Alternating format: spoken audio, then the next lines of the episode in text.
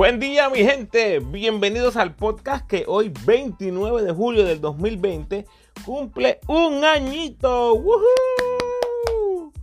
Y conmigo en esta ocasión tengo al presidente de la Federación de Baloncesto de Puerto Rico, Jun Ramos, para hablar de cómo ve las críticas a su posición, las estadísticas en el equipo nacional, la transparencia en la federación, campamento para jóvenes prospectos, la posibilidad de montar un mundial en Puerto Rico, la posibilidad de ver a la selección en el Choli, retiros inesperados. ¿Por qué ni Piculín, ni Mincy, ni Dani están involucrados en el staff del equipo nacional? Hablamos de John Holland, Tyler Davis, Carlos González, Pachi Cruz y en una nota más personal hablamos de sus mejores momentos como fanático y como presidente, de sus destrezas en la cocina y en una cocinita y de estar presente cuando su ídolo de toda la vida, el gran Piculín Ortiz, fue exaltado al Salón de la Fama de la FIBA. Eso entre muchísimas cosas más. Antes de ir a la charla, algunos recordatorios. Envíame tus preguntas, comentarios o sugerencias a elramoopina.gmail.com y sígueme en tu red social favorita, Instagram, Facebook y Twitter como El Ramo Opina. Si te gusta lo que escuchas, por favor dale like y share a mis posts, suscríbete al podcast en tu plataforma favorita y déjame tu mejor review y rating, por favor, esas 5 estrellas donde sea posible. Si deseas patrocinar mi podcast, Anchor te da la opción de hacerlo contribuyendo un dólar 5 dólares o 10 dólares al mes. Así que agradecido por todos los que lo están haciendo. En los podcasts más recientes puedes disfrutar de mi conversación con el armador de la selección nacional, Gary Brown, y también de la miniserie de cuatro capítulos cubriendo toda la carrera de Dani Santiago. Una vez termines la de June, por ahí tienes el episodio de Gary, los cuatro episodios con Dani y un montón de otros podcasts interesantes y divertidos para tu disfrute. Y ahora, vamos a Jax, a la conversación entre el presidente del ramo Opina y el presidente de la Federación de Básquet en Puerto Rico. Agradecido por tu sintonía. Que disfrutes.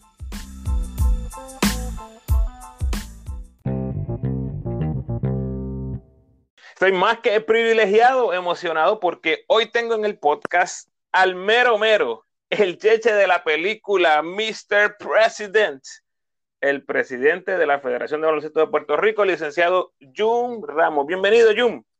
Saludos Ramos, saludos para ti, para todas las personas que, están, que se sintonicen a este podcast. Muy bien, eh, Jun y yo nos conocimos brevemente en San José, California, cuando Puerto Rico se enfrentaba a Estados Unidos en una de las ventanas clasificatorias al Mundial. Eh, no creo que hayamos hablado mucho fuera de presentarme y pedirte una foto. Eh, que by the way, gracias, Jun. Hablando de pedirte selfies, ¿cuál ha sido la persona que más te ha sorprendido que te dijo, oye, Jun, ¿puedo darme una foto contigo? Eh, pues fíjate, hay niños y niñas cuando uno va a las canchas de baloncesto que, siempre quieren, eh, piden tener una, fotografía, uno pues se avergüenza un poco eh, de que estén solicitando fotos, no, no, no porque él me moleste, sino simplemente por, vergüenza, ¿sabes? pero siempre se accede porque son los niños y niñas que están en formación y, y si ellos lo solicitan es porque para ellos es bien importante y, si siempre se pide que, si siempre se les se, accede al, pedido de ellos. Pero una figura pública, alguien que tú hayas dicho, wow, tú me estás viendo una foto a mí. pues fíjate, eh, no, no, ahora que me venga así a la mente, me jodiste por el base. está bien, está bien. A lo mejor piensa y, después se te ocurre otra persona. Vale, pues, eh, Seguro. Este, Jun, ¿has desarrollado algún hobby durante esta pandemia? Bueno, eh, eh, en esta pandemia estamos, estamos, estamos enfocados a, primero en cuidarnos, tanto física como emocionalmente, eh, de, todos los estragos que está ocasionando el estar encerrado en la casa. He estado en mi casa dándole mucho tiempo de calidad a, mi, a mis hijos, a mi esposa y pues y, a mí me gusta mucho cocinar, o sea que sí que te puedo decir que he cocinado mucho durante esta pandemia. Ah, eso es una invitación para cuando el ramo esté en Puerto Rico. Cuando, usted quiera, estamos a tu te cuento, Jun, eh, he vuelto a encontrar mi pasión por los rompecabezas. Eh, mi nene de cinco años, ¿verdad? hemos tenido mucho tiempo en nuestras manos en estos meses y me da la curiosidad, si te diera la oportunidad a ti, de montar un rompecabezas del mejor momento que has vivido en tu carrera deportiva, danos detalles de ese cuadro. ¿Cómo sería ese rompecabezas de ese, ese ideal picture de ese rompecabezas? Tendría tres fotografías eh, integradas en ese rompecabezas. Tendría eh, cuando el equipo femenino clasificó al Mundial por primera vez en el 2017. Tendría cuando el equipo sub-17 ganó la primera medalla mundialista en, a nivel juvenil, que ganó medalla de bronce en el 2017. Y tendría cuando las chicas clasificaron a la Olimpiada en el 2020 y, perdóname, que añadirle una cuarta fotografía cuando los muchachos, cuando el equipo nacional masculino adulto clasificó en el Mundial aquí en el juego contra Uruguay. Sería un collage fotografías de... Está, está bueno el collage. Me está curioso que no hayas mencionado nada de tus eventos deportivos que marcaron tu vida cuando niño o cuando adolescente. Yo era bien malo jugando a baloncesto, Ramos, de verdad. Tengo que serte sincero. Pero como fanático, a lo mejor viviste lo que tú dijiste, que ese momento en un cuadro se vería brutal. Yo viví varios momentos bien especiales. Probablemente eh, a nivel nacional, eh, cuando los Atléticos de San Germán le ganaron a los Brujos de Guayama en el 1991, en un juego decisivo, yo era fanático de los Atléticos de San Germán porque Piculín Ortiz jugaba allá. Te puedo hablar también del, primer campeonato de Santurce eh, cuando estaban en el quinto, en el juego decisivo contra San Germán en Isabela, eh, que San Germán estaba ganando la mitad por 25 puntos y Santurce hizo un comeback y ganó el juego en tiempo extra. Y te puedo hablar del Mundial del 1994 en Toronto, cuando Puerto Rico venció a Grecia y todos los fanáticos puertorriqueños eh, coreaban más que los 14.000, eh, los 2.000 fanáticos puertorriqueños que había allí coreaban más que los 14.000 eh, griegos que habían en la arena. Ok, diablo, Grecia tenía 14.000 fanáticos en Toronto. Grecia tenía 14.000 fanáticos. Hay una comunidad europea bien grande en Canadá. Ok, ok, ok. Y, fueron espectacular. Yo creo que el otro día encontré una foto de esas por allí en mi casa. Eh, y recuerdo, estaba yo con Carlos Uriarte allá, estaba, estaba con mi prima Nerita, estaba con unas amistades, mi primo Jorge, y tuve la oportunidad de vivir esa experiencia de ir a un mundial, y para mí fue fascinante. Brutal, brutal. Fíjate que si a mí me dan la opción de tener un, un cuadro o un rompecabezas de ese torneo específico del 94, mi único recuerdo realmente es Orlando Vega dándole un claje de tapón a Shaquille O'Neal. Eso es correcto. Yo creo que ese, ese blog se vería demasiado en un rompecabezas. Bueno, hablaste brevemente de que eras malo jugando baloncesto. Si vamos a jugar una cocinita, una 31, un 32, no sé cómo le decías tú a, ese, ese momento en la cancha, ¿cómo le decías tú? Una cocinita, una cocinita. Ok, una cocinita.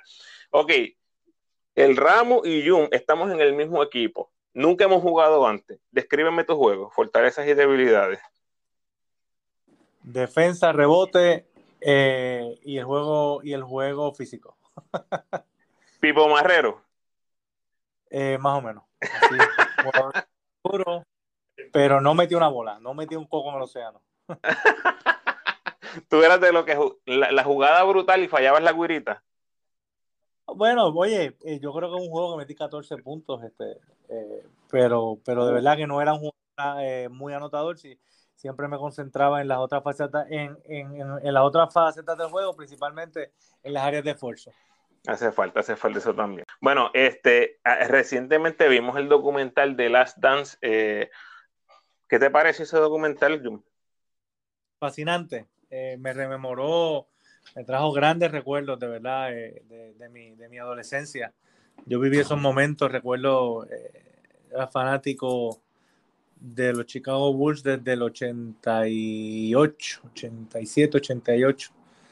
y realmente poder revivir todos esos momentos desde que yo tenía, en el 88 yo tenía 13 años, eh, hasta el 98 que tenía 23, pues fue dar una vuelta al pasado en mi vida y fueron muy gratos momentos. Está chévere. Cuando veo documentales así, como el de Last Dance, se me hace bien difícil entender por qué no tenemos algo así en Puerto Rico. Tenemos tantas y tantas historias que contar. Y obviamente, ¿verdad? Estados Unidos tiene esto, el 30 for 30, los shorts, HBO, eh, tienen un montón de, entidades, ¿verdad? Y, y, canales que tienen los recursos económicos para hacer algo de alta calidad. Recientemente vimos lo que pasó con New York Rican Basket, ¿Hay algo así, desde que eres presidente de la federación, hay algo así en los planes inmediatos de la selección, tratar de llevar algunas de esas historias en documentales? Hemos tenido varios acercamientos de, productores privados, eh, firmamos documentos para hacer una alianza, pero eh, en ese momento vino el huracán María, luego vinieron eh, los temblores, luego vinieron la pandemia, y como que se ha quedado en el aire ese asunto, pero sí hemos tenido hemos trabajado. También te puedo decir que nosotros hemos documentado muchas cosas de los equipos nacionales masculino y femenino durante los viajes. Hemos subido pequeñas cápsulas de entrenamiento, de cuando las muchachas y los muchachos están comiendo, de, fuera de la cancha. O sea que tenemos todo ese, ese, ese material. Tendríamos que ver entonces cuán viable sería, porque es costosísimo hacer un, documental en Puerto Rico. Eh, tendríamos que buscar la ayuda ya sea de la Corporación de Cine o de inversionistas extranjeros para poder hacerlo, pero sí tenemos, tenemos, mucho, tenemos mucho material y sí te puedo decir pues que hemos hecho una alianza con Guapa Deportes y ellos pues le, hicieron básicamente un homenaje a Piculín cuando fue eh, eh, exaltado al, Salón de la Fama de FIBA eh, y tenemos también bastante material que compartimos con ellos. Sí lo he visto, lo he compartido en mis redes sociales, siempre me, me, encanta cuando tenemos ese behind the scenes de las cosas que estén pasando antes y después de los partidos. ¿Puedes darnos algún adelanto de qué tipos de historias se estaban evaluando para estos documentales? Em, em, no tengo autorización del, del, director de la persona que me está, del director de la, del proyecto, pero sí, obviamente, eh, él, estaba más centrado en el equipo nacional masculino eh, desde el punto de enfoque de la victoria del, contra el Dream Team de Estados Unidos en el 2004 en, en, en Grecia. Ok, excelente. Eh, Jum, el hecho que fuiste fanático te ayuda a entender un poco el nivel de fanatismo que algunos llegamos a tener en Puerto Rico? Sí, sí, sí, sí. esto me, me, me ayuda a entender muchas cosas y las cosas que se deben y que no se deben hacer en las canchas. Y que siempre hay que respetar el, el, los jugadores, las jugadoras, los dirigentes, los árbitros. Son seres humanos igual que nosotros que sienten y padecen y que probablemente pueden eh, hacer cosas buenas y pueden equivocarse durante la cancha, pero siempre lo hacen nadie juega para perder, ni nadie eh, comete los errores eh, eh, a propósito. Son, son, errores involuntarios. O sea que yo aprendí mucho de, de, ser fanático a luego pasar como a la parte administrativa del deporte. Me ayudó muchísimo a entender. Y, y también cuando fui director de torneo del baloncesto superior nacional femenino, entendí muchas cosas sobre el, sobre la desigualdad y el trato que se le da a las muchachas y, entender eh, cómo, cómo trabajar con los árbitros directamente. Chévere, chévere. Bueno, Jun, como presidente de la federación, todo tu equipo de, equipo de trabajo, yo sé que están acostumbrados y sabes que es una posición que recibe eh, mucha crítica. Eh, ¿Cómo describes una crítica aceptable o una crítica constructiva? No, yo creo que todas las críticas, sean constructivas o sean con, la intención de mancillar reputaciones o hacer daño, son, son ¿sabes? Uno, uno tiene que escucharlas. Uno, uno tiene que, escuchar al pueblo, uno tiene que escuchar a los componentes del baloncesto, uno tiene que escuchar a los fanáticos, eh, ya que de, una manera u otra tienen algún sentir eh, y uno siempre debe estar pendiente a, a su reacción para, para para ver en, qué se está fallando y cómo se puede mejorar. Claro, yo soy uno que siempre me paso comentando, analizando eh, o criticando. Igual siempre busco que sea algo para desarrollar, ¿no? Para construir. Eh, una de esas cosas que yo he mencionado antes es cómo se trabajan las estadísticas con la selección, eh, el contexto histórico de los números. ¿Hay algún plan para implementar un trabajo estadístico extenso con la selección? Sí, hemos estado hablando, mira, quien tiene todas las estadísticas apuntadas en una libretita de la selección y del BCN y de categorías menores a nivel juvenil es el señor Francisco Paquito Rodríguez. Y nos eh, estamos, estamos hablando con distintas personas a ver si hacemos un, un libro de estadísticas que se pueda recopilar eh, las estadísticas de baloncesto puertorriqueño en un libro. Eh, ya, ya hablamos con Paquito y hemos hablado con, con, con otras personas para que, que nos ayuden en ese proyecto. Bueno, pues yo aprovecho para eh, voluntariarme, ¿no? Yo estoy dispuesto también, eh, de la misma manera, yo me considero un historiador del equipo nacional, sé que tengo también mucha data y me encantaría, me encantaría en, lo que se pueda, ¿verdad? Poner mi granito de, arena. Comencemos ese proyecto de, recopilar todas las estadísticas y, y montarlas en un libro, pues te dejaré saber para que aportes y puedas dar tu insumo. Claro que sí, qué bueno, agradecido. Bueno, Jun, eh, una de las cosas que he mencionado por mucho tiempo es un campamento con los jóvenes, las jóvenes promesas de la selección. Se habla mucho, ¿verdad?, de esto que hace el USA Basketball, tienen en la mira el equipo A, pero invitan un montón de gente de los jóvenes con más, con más proyección para ser parte de la selección en el futuro. ¿Por qué no hemos tenido un campamento así con los jóvenes y cuáles son los retos mayores en la logística de hacer algo así? Que me consta que se ha tratado, pero no se ha podido.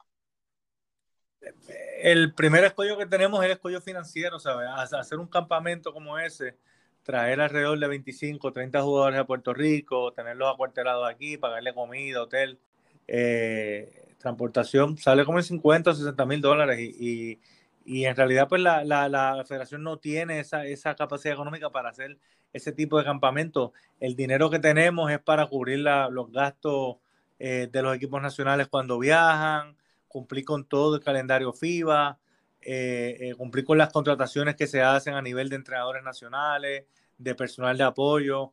Es, es, un poquito complejo, de verdad. Y pues, sí, sí te digo que durante el proceso de las ventanas masculinas, eh, para la clasificación del Mundial tuvimos alrededor de cincuenta y pico de jugadores que participaron en esas ventanas eh, durante todas ellas, o sea, que, y, y, que fueron a practicar con la selección nacional. Eh, le dimos también la oportunidad a los jóvenes en, el, en los Juegos Panamericanos y ganaron una medalla de, de, plata.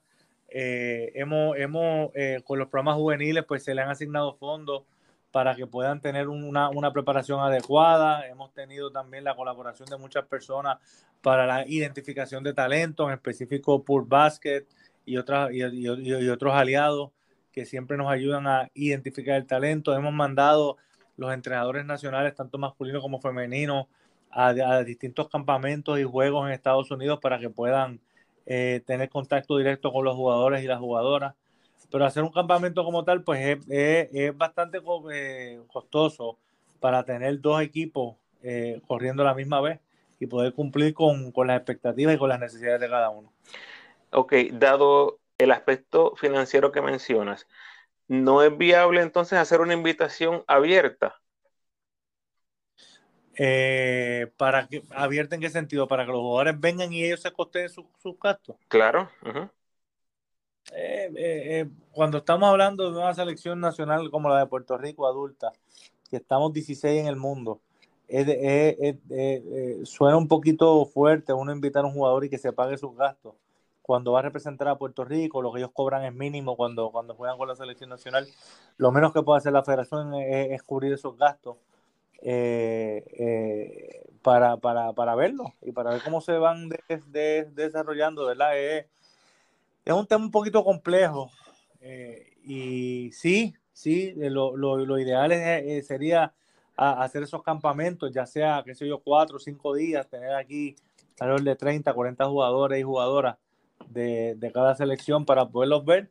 eh, hemos enviado jugadores, hemos enviado equipos B a China a foguear y a otras partes pero ha sido porque los comités organizadores ya nos invitan y pagan todo, pagan hasta los pasajes. Sabemos la situación fiscal que vive Puerto Rico y la federación no está exenta de ello. O sea que es, difícil poder eh, tener ese tipo de, de, de, preparación y de campamento sin la, sin, la, sin la aportación gubernamental. Todas las federaciones nacionales e internacionales tienen el apoyo, las grandes tienen eh, apoyo gubernamental significativo y gracias a ellos pues es que pueden hacer este tipo de, de, campamentos. Precisamente eh, a eso es lo que me refiero, dado esa situación, tal vez el jugador, dejarlo en la mente del jugador y en la conciencia del jugador, si, si están conscientes de la situación económica por la que se vive, pero desean estar, eh, no veo por qué no, pondríamos, no podríamos tener una puerta abierta para jugadores. Un ejemplo Sido Beley, que a veces pasan dos, tres, cuatro años sin que los veamos envueltos en, en alguna manera en el equipo nacional y a lo mejor en un verano aparece por una práctica y, y como pasó con Culvelo el año pasado previo al Mundial, a mí me encantó que él tuvo esa experiencia de compartir con los muchachos, aunque no había ni quórum en esas prácticas y Culvelo estaba ahí absorbiendo todo lo que pudiera eh, con Gary, con Mujica, con los muchachos y eventualmente vi cómo se formaron esos lazos de amistad entre ellos. No solamente lo hemos hecho con Curvelo, lo hicimos en el pasado con Georgie, Pacheco, eh, Miranda. Hay, ya, hay varios jugadores, eh, Iván Gandía fue ya, eh, fue parte del equipo nacional y nos gustaría hacerlo con mucho más. Eh, yo creo que eso es bien importante porque eso le da una perspectiva y una, y una una visión distinta a los jugadores y a las jugadoras. Lo que sucede es que cuando estos muchachos y muchachas están jugando en CWLA, las universidades son dueños de ellas, entonces muchas veces no los dejan venir, eh, eh, tienen que coger verano, no los dejan venir ni siquiera a practicar, no, no, no, no los dejan participar y, la, y las universidades son dueños de ellos, o sea que es, un poquito más complejo como, como que hacerlo ya porque eh, cuando los jugadores y jugadoras se comprometen a jugar en CWLA, ellos saben que los veranos tienen que estar o ya sea cogiendo verano o entrenando eh, físico con los equipos para, estar listos para la próxima temporada. Claro, claro. Eh, el hecho de que Iván Gandía pudo es lo que me da esperanza y ciertamente es algo que no perdemos nada con preguntar e invitarlo. Por eso simplemente es que yo hacía el comentario.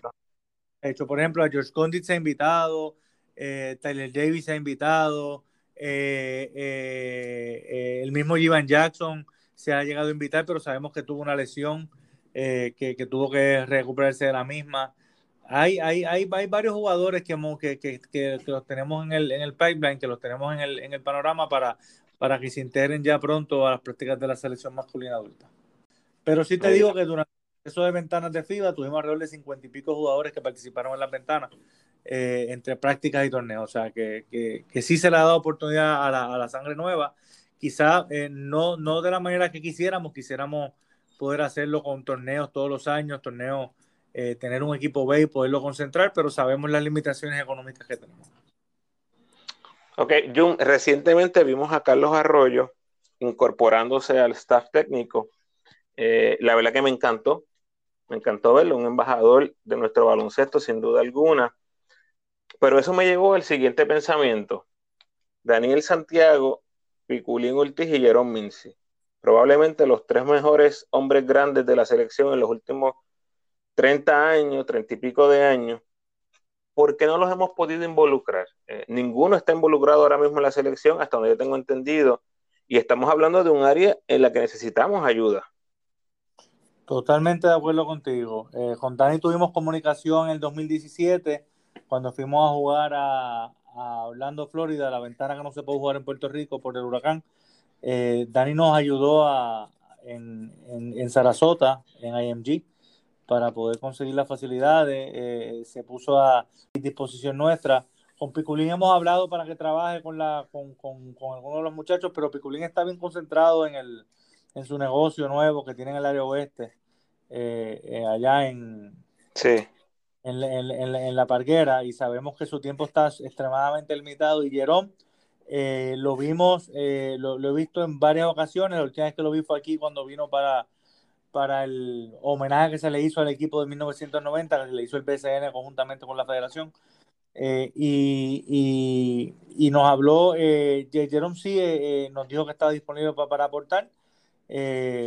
Sabemos que la limitación de tiempo, tanto nuestra como de ellos, es un impedimento, pero tienes, todo, tienes toda razón. Yo creo que se debería eh, eh, próximamente tener un, un, acercamiento con ellos para que puedan aportar. Aunque sabemos que el tiempo de preparación de los equipos nacionales es bien, bien este, limitado.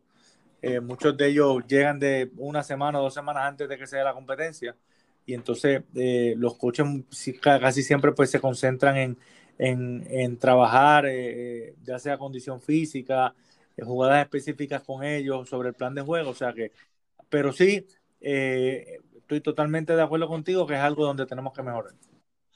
Eh, te puedo dar fe y seguridad de que Dani está disponible. Hace apenas algunas semanas tuve una conversación con él, lo tuve en el podcast y me habló específicamente de eso, que él, desea estar involucrado con el trabajo en la selección.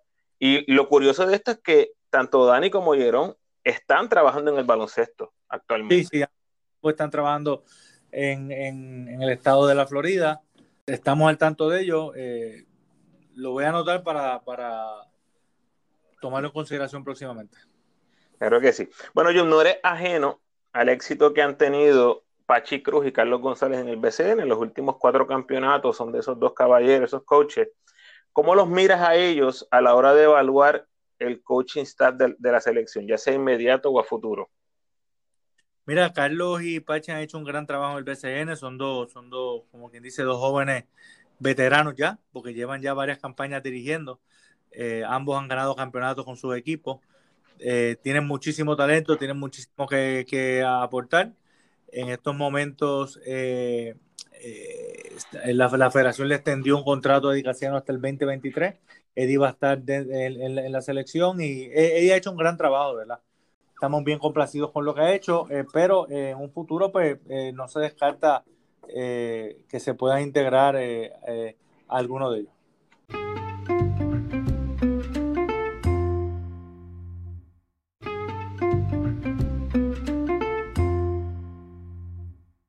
Bueno, Jum, una de las cosas que yo siempre he criticado, ¿verdad? Es la transparencia. Se habla mucho de la transparencia en la federación. Y para mí ser transparente es una decisión que se toma. Eh, cuéntanos, ¿cómo es ese proceso de evaluar qué se dice y qué no se dice al público? Mira, eh, la, Federación de Baloncesto, desde que entramos, eh, se le rinden informes financieros y presupuestarios a la Junta de Gobierno. Se le presenta un presupuesto tanto de, las operaciones de las oficinas de la Federación como de los equipos nacionales comisión técnica eh, 3x3 a la Junta de Gobierno para que los aprueben. Este año no se ha podido hacer porque la, se supone que se presenta el presupuesto en marzo. No hemos podido tener esa reunión de Junta de Gobierno, tener una reunión de 33 personas un poco complicada, tenerla por Zoom. Sí hemos tenido reuniones con el comité ejecutivo donde se han hablado de, los, de los planes financieros. Próximamente eh, estamos planificando tener esa reunión de aprobación de, de presupuestos, los cuales hay que plantearlos nuevamente por, debido a todas las variaciones que ha habido en el calendario FIBA eh, y, de, las selecciones nacionales. O sea que eh, nosotros hemos, publicado los estados financieros de la federación en la página. Estamos esperando que se, ya, ya el año cerró ahora en junio 30, estamos esperando que nos sometan los estados financieros nuevos para ponerlos a disposición y que la gente vea la información financiera de la federación. Más allá del financiero, en cuanto a la toma de decisiones con los jugadores, eh, puedo darte algunos ejemplos, ¿no? Pelacoco, que no fue al, 3x3 eh, cuando todos esperábamos, o, es la figura principal. Cuando Mike Rosario sale del repechaje, la salida de Balkman en medio de una ventana. Eh, en ese momento entró Pelacoco que ni estaba practicando. E, ese tipo de situaciones que casi siempre se le atribuye asuntos personales. ¿Por qué no podemos ser claros en la razón que está, en lo que está pasando? Mira, Ramos, cuando en tu familia una situación, eh, tú lo manejas internamente, ¿verdad que sí? Eh, y, yo trato a la federación como si fuera mi familia. Yo tengo que proteger a todos los componentes de la federación y darle la, oportunidad que ellos expresen eh, las razones por las que pueden o no pueden estar en una competencia.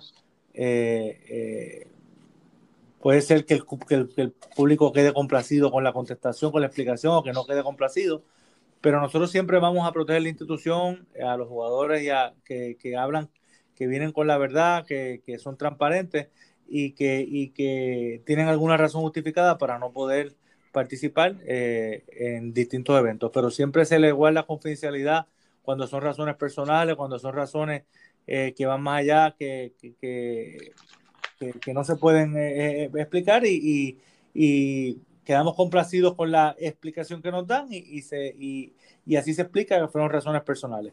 Nosotros en ningún momento, la única controversia que hemos tenido eh, con relación a un jugador, pues fue con lo de John Holland. Se trató de mantener, de, de, de, no tener que manejar el asunto de la manera que se hizo, pero nos dejaron sin alternativa. Y ya eso fue, ya ese caso fue dilucidado en el 2019. Eh, a nosotros eh, estamos aquí para hacer deporte, para fortalecer la institución. y hay distintas situaciones las cuales muchas veces los jugadores prefieren que no se discutan y las jugadoras que no se discutan públicamente y así lo respetamos.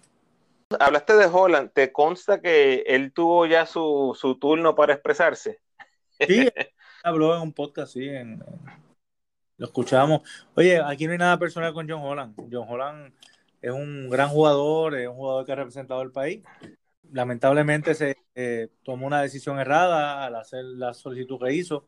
Se trató de buscar distintas alternativas, no se pudo llegar a un entendimiento y entonces pues no nos quedó otra alternativa que, que aplicar lo establecido en los reglamentos. Cuando yo me refiero a la transparencia, Jum, es que hay cosas obviamente que son personales que no se van a tocar, pero uno de los momentos más transparentes que yo he escuchado cualquier persona de, la selección fue cuando hablaste en el podcast del Nuevo Día y te invitaron, eh, fue previo al Mundial, hablaste extensamente del caso de Holland, hablaste extensamente con unos detalles específicos del caso de Tyler Davis. Mencionaste exactamente lo que estaba pasando con Ramón Clemente en ese momento, que si el pasaporte, que si Ángel Rodríguez, que si pasó esto o aquello, cuando ya anteriormente se habían empezado a generar preguntas de qué estaba pasando, por qué los jugadores no están todos allá. A eso es más a lo que me refiero en cuanto a si sabemos que hay un caso, por ejemplo, una situación con el pasaporte de Moncho, ¿por qué no se habla en el momento y no se espera a que se creen preguntas y teorías de conspiración y esto, lo otro, y, se trata el caso en el momento. Siempre va a haber especulación sobre todo. Los, eh, los, casos se anuncian cuando se tienen que anunciar. Lo de Moncho realmente fue que le echó a lavar el, el pasaporte en un mahón. ¿Qué, qué, podemos hacer con eso? Pues, se, trató. No, no, no. Eh, estoy, de, estoy de acuerdo. lo, lo que sucede es que en el momento en el momento de lo que se hablaba, eh, Ramón Clemente no puede llegar. Y no se daba una razón hasta que tú mencionaste eso que sucedió. No entiendo por qué no se hace en el momento, si sabemos que pasó esto, en el momento inmediato, ahí se publica a la gente que sigue la selección. Esto es lo que pasa con Ramón Clemente, esto es lo que pasa con Ángel Rodríguez. Y, y ya, y se trabaja en el momento. Yo, yo creo que cada vez que ocurre una situación se trata de resolver internamente y una vez tengamos la solución, entonces se anuncia no queremos estar dando eh, versiones, distintas versiones para que vean cómo se está dando, sino simplemente cuando se tiene toda la información con la solución, entonces se, se, publica para no crear más especulaciones de lo necesario. Muy bien, hablemos un poquito de las listas y los cambios a las listas de las convocatorias. Podemos poner una fecha límite, podemos decir, los jugadores tienen hasta tal fecha para indicar si van a jugar o no o, no, o no podemos hacerlo? ¿Por qué es que hay tantos cambios después que, hacemos una lista? Hay un listado largo y hay un listado corto. El, listado largo incluye alrededor de 50 60 jugadores. El listado corto es 24 jugadores 30 días antes de la convocatoria y yo tengo hasta el día antes de la participación para someter los 12 jugadores. Esos son los términos de FIBA y nosotros cumplimos con ellos al dedillo. Por eso, pero después que, después que publicamos una lista de estos son los convocados, de momento, Ricky Sánchez se retira después que es convocado. David Vuelta se retira después que es convocado. Eh, ¿Te consta lo mal que eso se mira administrativamente? ¿O no lo ves así? eh, los jugadores toman sus decisiones en el momento que las toman. Yo no puedo obligarlos a que tomen una decisión antes o no. Eh, yo eh, siempre apuesto el diálogo, siempre apuesto a tomar decisiones pro institución y sí, sí te digo que, que, lo, que nos gustaría que, los, que, que, cuando ocurran este tipo de situación saberlos con suficiente anticipación, pero cuando los jugadores tienen una, una situación X o Y o desean retirarse porque eh, no se sienten que pueden dar el máximo o que tienen, o que tienen compromiso o que están cansados, eh, son, son decisiones que toman los jugadores en el momento que las toman. Eh, nosotros nos hubiese encantado que Ricky pudiese ir al, Mundial, pero pues Ricky tomó la decisión de retirarse de la selección. Ricky le dio eh, básicamente 12 años a la selección nacional. Eh, esto se coge caso a caso, ¿verdad? Y, obviamente no, nos gustaría que esto ocurriese de esta manera, pero, pero las cosas ocurren en el momento que tienen que ocurrir y de la forma que, tienen que ocurrir. por, por más planificación que uno haga, en muchas ocasiones, por ejemplo, Tyler Davis se supone que viniera para la ventana de noviembre, de, de febrero 2019, para jugar contra Argentina y contra Uruguay. Yo le compré el pasaje y el día antes de montarse en el avión me canceló. Pues, me dijo que no venía, que no estaba apto claro. emocionalmente, pues no se puede hacer nada. En ese mismo momento yo no lo anuncié, yo traté de hablar con él, traté de, de, mediar y cuando tuvo una contestación final de que mira, no voy a ir, punto, se acabó, pues entonces anuncia eh, al, al, al, pueblo de Puerto Rico y quien decidió anunciar eh, la situación por la que él está pasando fue él. Yo no voy a violar la confidencialidad de una condición de salud de él, porque eh, claro la, la ley IPA y, yo simplemente iba a decir, mira, por situaciones personales, porque realmente son situaciones personales, no tengo por qué dar más allá, dar más detalles de, lo, que, de, lo que es, porque estaría violando eh, la, confidencialidad del jugador en ese momento. Claro, hablando de Tyler, hace apenas unos meses, si no me equivoco, fue la federación quien compartió el video y la foto de Tyler Davis entrenando con Arroyo. Eh, ¿Tienes algún update eh, que le quieras dar a los fanáticos? No, simplemente Carlos trabajó con él, Carlos, Carlos pidió la oportunidad de, poder comunicarse con él y de, entrenarlo. Carlos es un gran asset, como tú dijiste, nosotros estamos bien contentos. Eh, y, este es uno de los muchos jugadores que Carlos va a estar visitando y, viendo a ver cómo, cómo podemos eh, reintegrarlo. No hay ningún compromiso, no hay ninguna expectativa en estos momentos, simplemente fue un workout que hizo Carlos. ¿Y cómo se dio ese junte, este, eh, Carlos vive en Miami, Tyler eh, estaba en Miami en esa fecha visitando a su mamá y entrenando allá y, coordinaron y Carlos lo, lo, lo, entrenó. ¿Entre ellos mismos? ¿Entre ellos mismos? Sí, sí, sí, sí.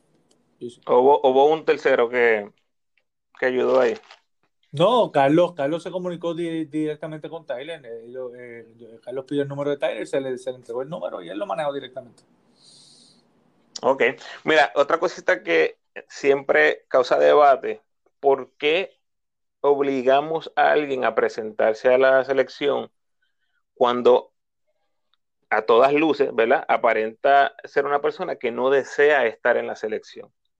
Mira, los jugadores que representan a Puerto Rico eh, lo tienen que hacer por orgullo y deseo de estar ahí.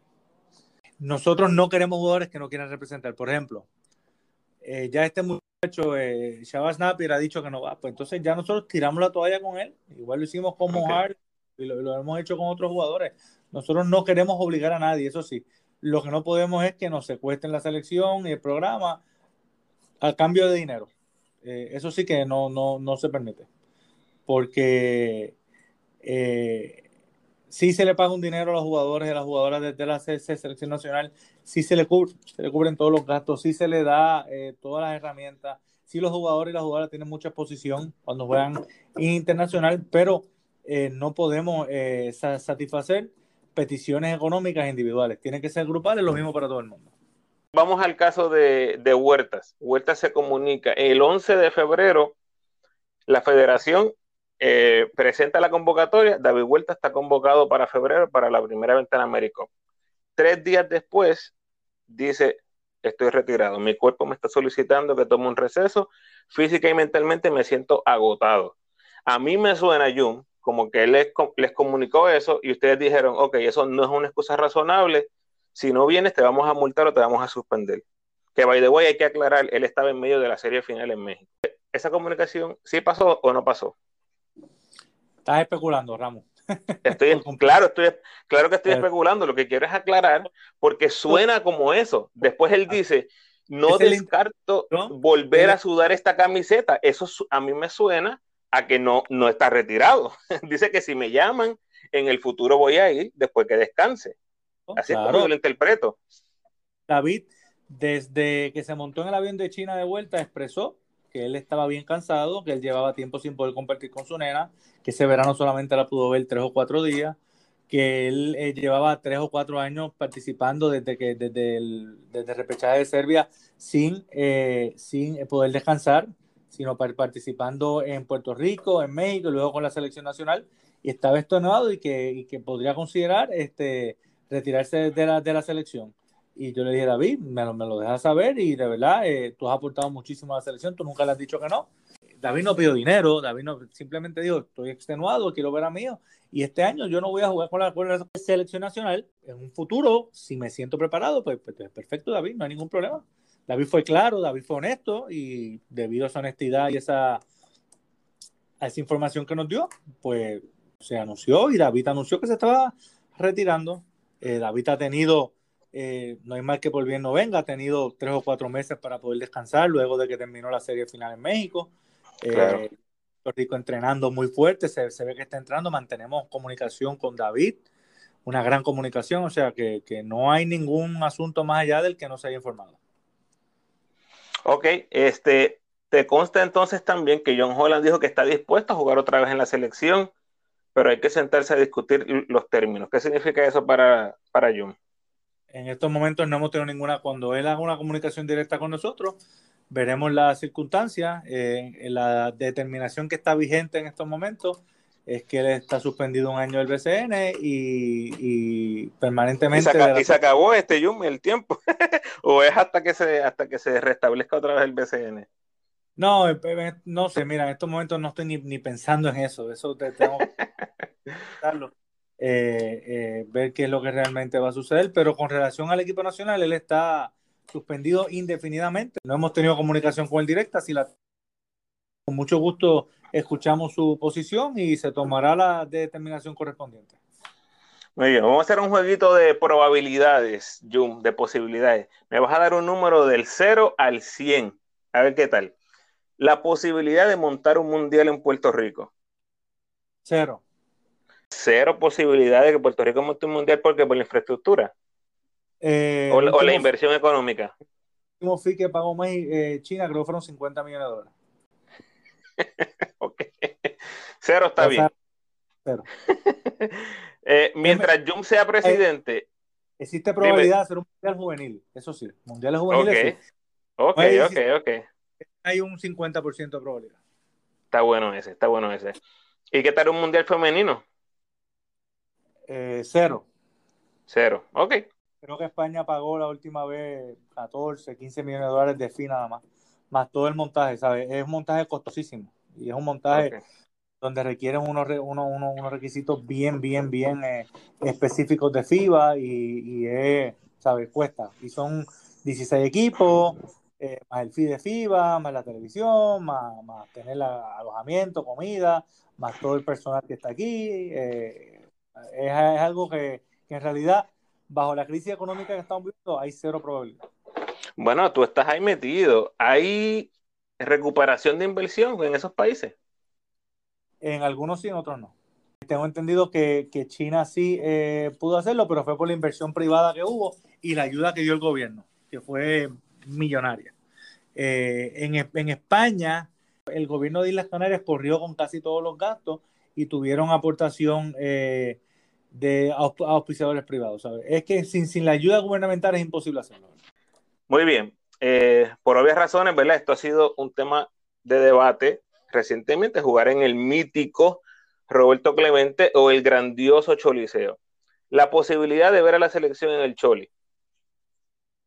Siempre hay, una, hay unas grandes posibilidades de verla en el Choli. La determinación de jugar en el Coliseo Roberto Clemente se tomó basada en las circunstancias específicas entendemos que la energía, queda el Coliseo Roberto Clemente, eh, la cancha donde han practicado los jugadores, donde habíamos jugado todas las ventanas.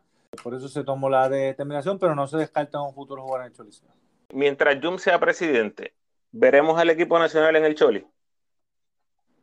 Existe una gran probabilidad, sí. Sí, sí, sí. ponme número, ponme número. Incluso, incluso en un momento nosotros nos reunimos con el Choliseo para hacer eh, unos partidos ahí desde las ventanas, pero no tenían disponibilidad y solamente nos podían dar la cancha creo que un día antes. Y entonces yo tengo que velar entonces por la parte deportiva. La parte deportiva en una cancha donde los muchachos no están acostumbrados, donde no tiran, o voy a jugar en una cancha donde los muchachos ya han jugado muchos partidos y conocen el ambiente y se sienten cómodos. Son muchos factores que hay que tomar en consideración antes, antes de, tomar una decisión como esa, pero yo creo que hay un 75% de que en algún momento, antes de que yo termine mi presidencia, juguemos el Choliseo. Excelente. El nativizado ha sido otro tema de mucho debate por muchos años. Hay mucha gente que no, que no entiende lo complicado del proceso, especialmente por nuestra situación política, política deportiva. Eh, ¿Posibilidad de ver un nativizado en el equipo nacional? Eh, para Puerto Rico es bien difícil. Nosotros ya nos dieron una excepción que con la, como somos un territorio dependiente, que tenemos eh, los nietos, los famosos nietos, para nativizar a alguien es extremadamente difícil y tiene que cumplir con unos requisitos bien, bien específicos, de verdad. ¿Has empezado ese proceso con algún jugador? No, yo nunca lo he iniciado con ningún jugador. Muy bien, posibilidad de ver a Reinaldo Balman en la selección en el futuro. Reinaldo Balman nos ayudó muchísimo en el Mundial, de verdad. Eh, fue, un, fue, un, gran jugador. Yo no te puedo decir que no va a estar ni que va a estar. Hay que ver la disponibilidad y, y la convocatoria de jugadores para cada torneo. Nosotros nos enfocamos a hacer las convocatorias torneo por torneo. No lo hacemos por todo el año, sino sí tenemos un programa, un listado de 50 jugadores, pero ese, ese listado de 24 jugadores 30 días antes de FIBA lo hacemos torneo por torneo. Mencionaste que eras fanático del Picu. Vamos a cerrar con esto. Estuviste presente cuando el Picu fue exaltado al Salón de la Fama. ¿Cómo viviste ese momento siendo que eras obviamente fanático del Picu? Eh, para mí fue un momento lleno de mucho orgullo, ¿verdad?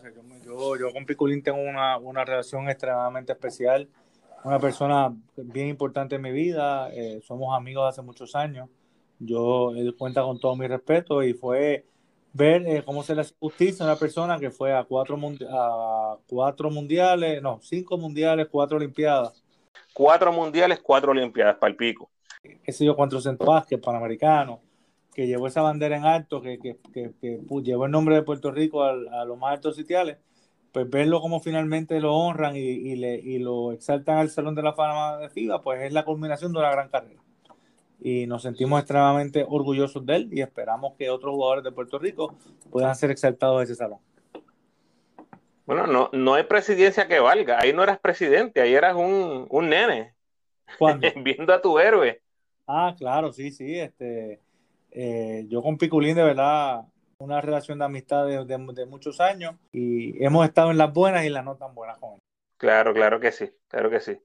Bueno, Jun, eh, algo que se esté cocinando en la federación, que le quieras dar un adelanto a los fanáticos que nos escuchan. Estamos reajustando los planes pasados a todo lo que ha, ocurrido con la pandemia, se suspendieron todas las categorías menores. Próximamente vamos a estar anunciando un campamento virtual que vamos a hacer para todos los niños de categorías, niños y niñas de categorías menores y aportar nuestro granito de arena a, que se entretengan desde su casa y no se expongan al contagio del virus. Claro que sí. Bueno, como mencioné hace unos minutos, en el pasado he ofrecido mi ayuda públicamente a la federación y también en privado, así que ahora mismo yo ya no puedo ir más arriba en el totem pole, este, you are as high as it gets. así que aquí está el ramo. Eh, el ramo ofreciendo su granito de arena al señor presidente. Le informo mi deseo de ayudar en la manera que se considere pertinente. Vale, aquí estamos a la orden y te agradezco las preguntas hechas y la oportunidad de poder expresarme en tu foro. Claro que sí. Más que agradecido por tu tiempo. Mucho éxito en toda tu vida, Jun. Gracias.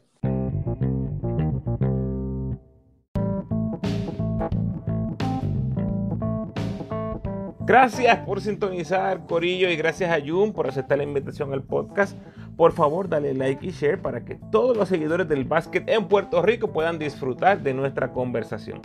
Déjame saber en los comentarios lo más que te gustó de la entrevista o tal vez lo que se me quedó que te hubiera gustado que le haya preguntado. Siempre estoy abierto al feedback de los que están consumiendo mi contenido. Como siempre también te invito a que te suscribas al podcast, déjame tu mejor review por favor y sígueme en tu red social favorita, Facebook, Instagram o Twitter. De nuevo, agradecido por tu sintonía. En mi próximo podcast, el regreso de un integrante del Corillo del Ramo. Eso es así. Mi invitado será uno de los más fieles seguidores que tengo ahora mismo, uno de esos que disfruta el contenido del ramo y me lo deja saber con sus likes, comentarios, shares, etc. Siempre agradecido por el apoyo del Corillo del Ramo, así que te espero la semana que viene. Hasta luego.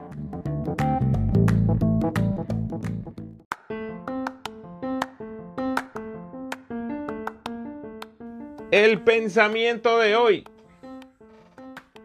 Cumpleaños feliz, cumpleaños feliz, cumpleaños podcast del Ramu. Dale, cántalo conmigo ahí. cumpleaños feliz. Gracias por el apoyo, mi gente. Bendiciones.